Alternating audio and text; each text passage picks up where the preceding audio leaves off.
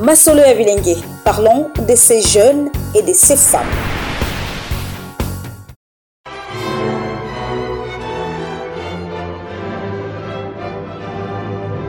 La République démocratique du Congo s'apprête à connaître son troisième processus électoral prévu en 2023.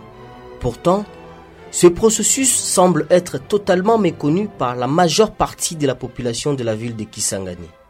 Questionné, quelques personnes rencontrées dans le rue de la commune Makiso se plaignent de l'insuffisance de l'information sur le processus électoral en RDC. bon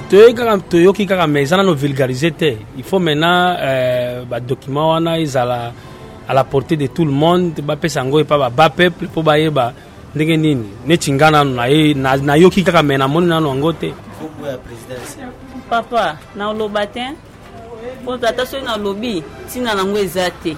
Bon ndenge toza koyoka gouvernement akoorganize élection ya 2023 wana mpe tokosatendre nango yango wana. Seni seni elingi koloba seni ezali commission ele- eh, indépendant électorale Euh, en toute franchise compte tenu ya loi électorale eyebani nanu bien te tozozela bavulgarise yango mpo biso nyonso tokota toyeba yango bien tocomprendre masolo yango ndenge eza. Alors seni ez- eza deja na bamoyen bazwa badocument na bakabola yango neti bato ya témoin de jehova basalaka banini bacampagne na bango. Mpo motu nyonso ayeba. Alors comme ça ekopermettre parce que nazo c'est risque ke to ya participation. Na enrôlement kozala mingi bato bakolinga mpo bazwa bacarte d'électeur. Mais na élection c'est risque ke to ezala su na se ya makasi soki vulgarisation eza ya makasi te na serie na se ya seni. Donc na kati ya seni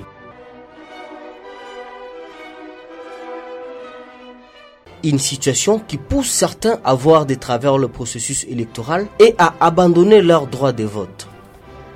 nani yango avote toke tovote mpo batia motu mosusu yango oyo bango moko baolinga. Tovote te.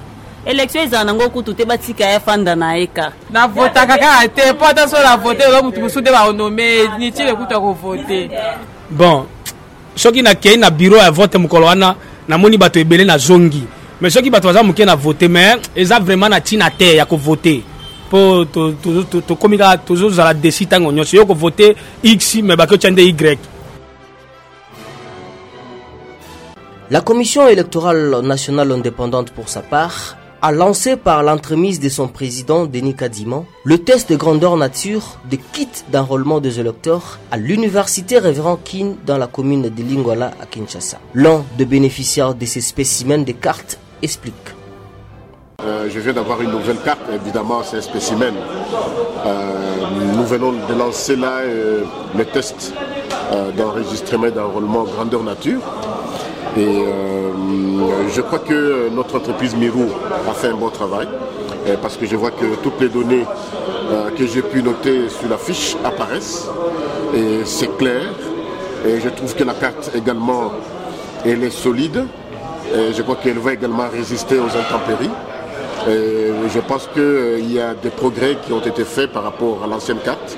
Et nous en appelons à tous les peuples congolais maintenant de se préparer pour les élections. euh, parce que la nouvelle carte qui vient d'être euh, donnée maintenant, euh, après ce test de grandeur nature, la CENI va passer euh, la commande pour une grande production massive pour le véritable enrôlement. Et euh, nous pensons que euh, c'est une très bonne chose et c'est une avancée notable pour notre processus électoral en cours.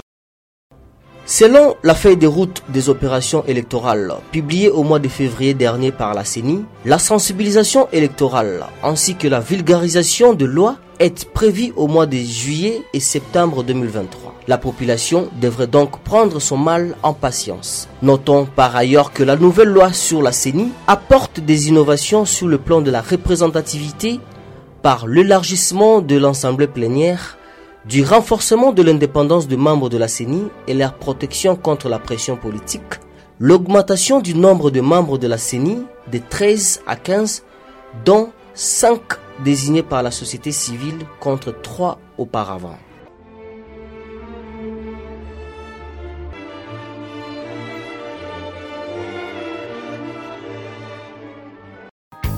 Fin de notre épisode. Merci de nous avoir écoutés. Cette émission est réalisée par Jires Mukekwa. Grâce au soutien technique des Abari RDC, Je suis Joël Betamba. Je serai heureuse de vous retrouver au prochain numéro. Au revoir.